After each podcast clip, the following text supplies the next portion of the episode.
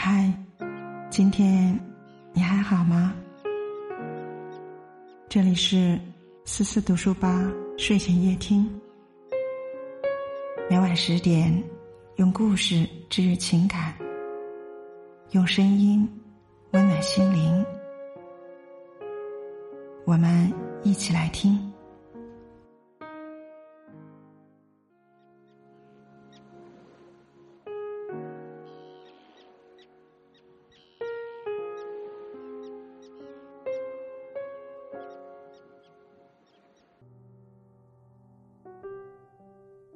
大四的时候，我来了一场网友奔现。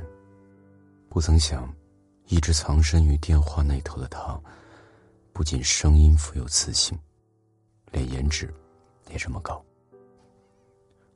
世人都喜欢美好的事物，我也不例外。自然而然，就在我们第一次见面的时候，我沦陷了。初次见面，他表现出的熟络和侃侃而谈。让我明白，他不是一个深情且专注的人。奔现后一年，他和我用了共同的情侣头像。没有感天动地的告白，也没有浪漫的仪式。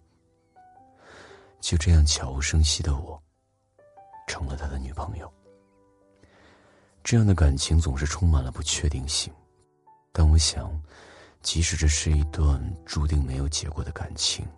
但我仍然愿意义无反顾向你走去。毕业后，我不停的换工作，只为了能到那个有他的城市里。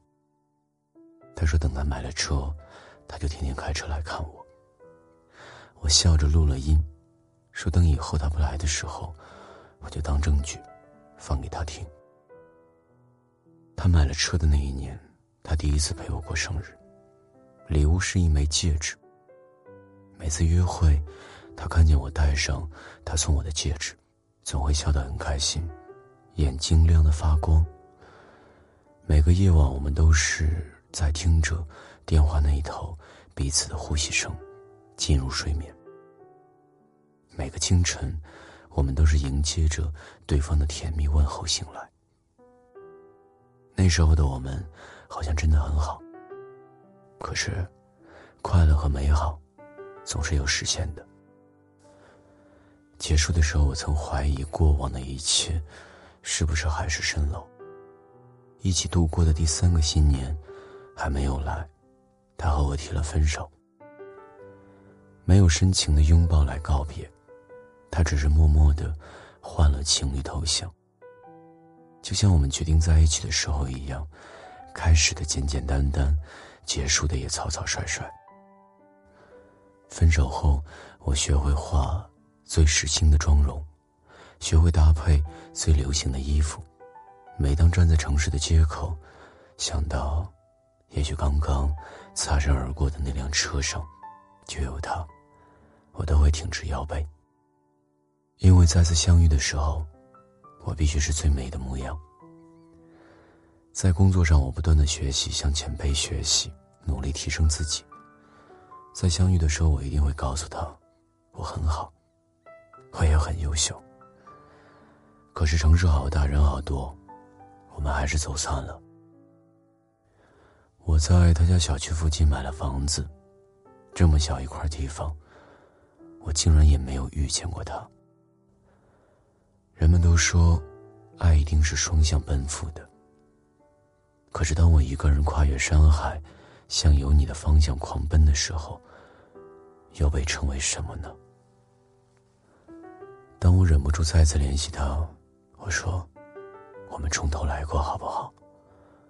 他说：“不，都半年了，不要再找我。”不是所有的努力都有意义，分手后一个人的奔赴，不过是对另一个人生活的打扰。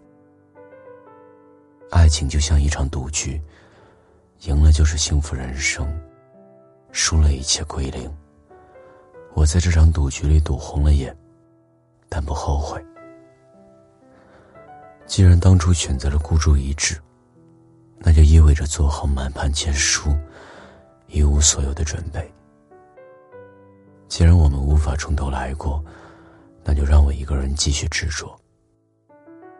有一天，也许他会回头，也许我会死心。不论结局如何，我知道，这个让我一见钟情的男人，终是祸害了我半生。